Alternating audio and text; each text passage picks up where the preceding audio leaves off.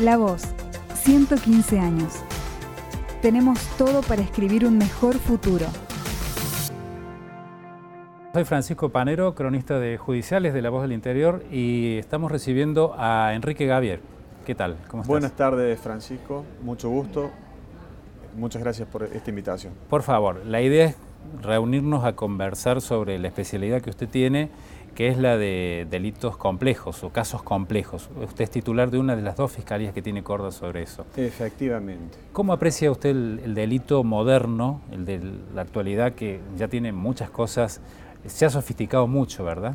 Sí, eh, desafortunadamente la delincuencia día a día eh, aborda herramientas nuevas para lograr sus fines. Entonces, determinado tipo de delitos son cada día más complejos para ser investigados, para dar una respuesta satisfactoria a la sociedad. ¿Cuáles son esos delitos complejos que usted aborda? Particularmente la Fiscalía eh, se dedica a todos aquellos delitos que conciernen a falsedades documentales, falsedades de instrumentos de pago, defraudaciones, estafas, asociaciones ilícitas, estafas procesales, es decir, aquellas que se verifican en el marco de procesos judiciales y generalmente sus autores son eh, las partes involucradas en un proceso y eventualmente abogados u otros auxiliares de la justicia. Requiere que la justicia se vaya perfeccionando, que sus agentes se capaciten. Usted es líder de un equipo muy capacitado, ¿verdad? Mire, yo soy titular de la Fiscalía del Distrito 1, Turno 1. La Fiscalía tiene un equipo eh, de 15 instructores, concretamente, que se dedican a la investigación de este tipo de casos. ¿Cuáles son las habilidades que tienen que pulir? Bueno, en general los casos que se nos presentan poseen particularidades de diversa índole. Hemos tenido en nuestras oficinas, el tratamiento de las causas del registro de la propiedad, en las que hay que necesariamente capacitarse en materia notarial, en materia de derecho registral, en materia de derechos reales. Hemos tenido eh, defraudaciones, estafas procesales, en los que también ha sido necesario imponerse exhaustivamente de las normas que regulan los procedimientos de las materias o de los fueros donde se verifican esos fraudes. Hemos tenido eh, delitos que vinculan a cuestiones del catastro provincial, irregularidades cometidas muchas veces por profesionales ingenieros, eh, a veces con complicidad y a veces sin complicidad de funcionarios de la repartición catastral del Estado provincial. Tenemos en nuestro en nuestra oficina bajo tratamiento diversos delitos tributarios que afectan al erario público provincial.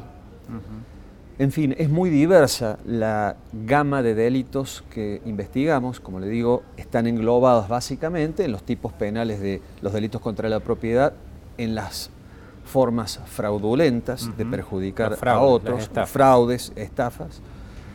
Eh, también tenemos delitos informáticos, también tenemos eh, eh, delitos contra la ley penal tributaria, como le refería recién, y falsedades documentales de muy diversa índole. Claro.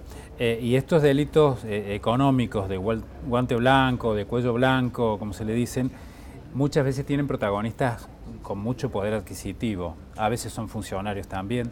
Entonces, se encuentran a lo mejor ustedes con mayores dificultades porque tienen abogados más caros, hay mayores recursos. ¿Cómo está esa cuestión de una fiscalía donde se pelea mucho desde los defensores? Ciertamente es una, es una fiscalía donde se litiga mucho, eh, para utilizar una, palabra quizás apropiada, porque hay mucha incidentación en los procesos pero está todo dado dentro de los resortes que, prevé la ley procesal. De cualquier manera, eh, la Fiscalía eh, viene desarrollando su, trabajo mm, desde la época de su afectación exclusiva, que fue en el año 2008, cuando eh, asumí como titular de la Fiscalía se, eh, se me confirió la, continuación de la causa del registro y de allí en más vinieron las mega causas de las ART, las causas de complejidad eh, de otra índole como los fraudes procesales, eh, apropiaciones a través de, inmuebles a través de procedimientos administrativos por parte de diversas comunas.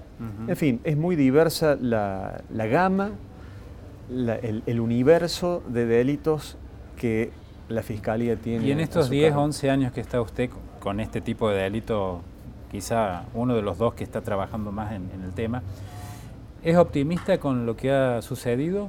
la suerte que ha tenido en el combate de ese tipo de delitos? Bueno, eh, ciertamente eh, estoy muy satisfecho con los resultados que se han ido obteniendo, puesto que las decisiones de la Fiscalía, las investigaciones han sido permanentemente en, en ese contexto que usted señalaba recién, cuestionadas y han sido reiteradamente confirmadas por todas las instancias. Por los jueces de control, la Cámara de, Acusación. Que existen en el Contralor de las actividades investigativas que realiza el Ministerio Público Fiscal. ¿Y cuando llegan a debate, qué pasa? General, eh, hemos hecho eh, diversos juicios. Yo he participado como fiscal coadyuvante eh, en muchos de esos juicios. Y afortunadamente las conclusiones que se postularon desde la Fiscalía, vaticinando una condena de los responsables de esos delitos, encontraron eco en la jurisdicción y los jueces intervinientes, diversos jueces de diversas cámaras del crimen, afortunadamente eh, han visto lo que nosotros habíamos o creíamos haber descubierto. Bien. La pregunta clave de esta convocatoria es, ¿cómo ve usted la justicia y la parte que a usted le toca con vistas a 2030? Bueno, es una pregunta un poco amplia y tal vez eh, se presta a equívocos. La justicia, digamos, algo muy amplio. Eh, podríamos decir que la pregunta usted pretendería circunscribirlo al Poder Judicial. Sí, sí, y a la parte de los delitos suyos. Y a la parte de nuestros delitos. Bueno, yo creo que eh, alguna vez escuché con, con, agrado una frase que eh, señalaba que somos lo que nos esforzamos en el pasado y vamos a hacer todo aquello que nos esforcemos hoy.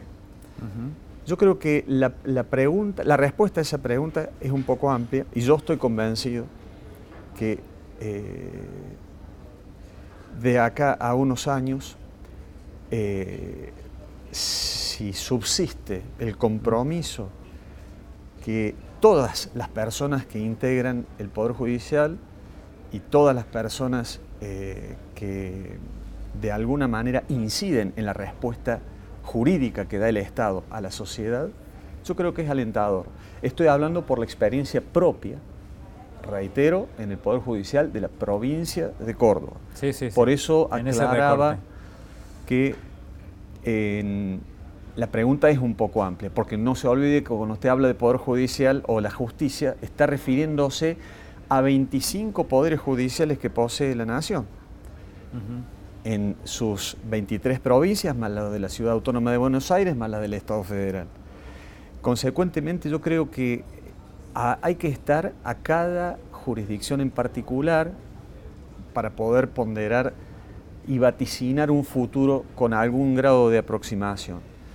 Ciertamente, esto no significa que eh, la justicia cordobesa, la unidad de casos complejos, la fiscalía y todos nosotros carezcamos de problemas, eh, desafíos nuevos que superar, pero ciertamente soy optimista porque eh, hasta el momento todos nuestros esfuerzos no han caído en saco roto. Bueno, Doctor Gabriel, gracias por venir a La Voz del Interior. No, por favor, al contrario, muchas gracias a usted. Seguí escuchando las entrevistas del ciclo La Voz 115 en Spotify, Apple Podcast, Google Podcast o en lavoz.com.ar.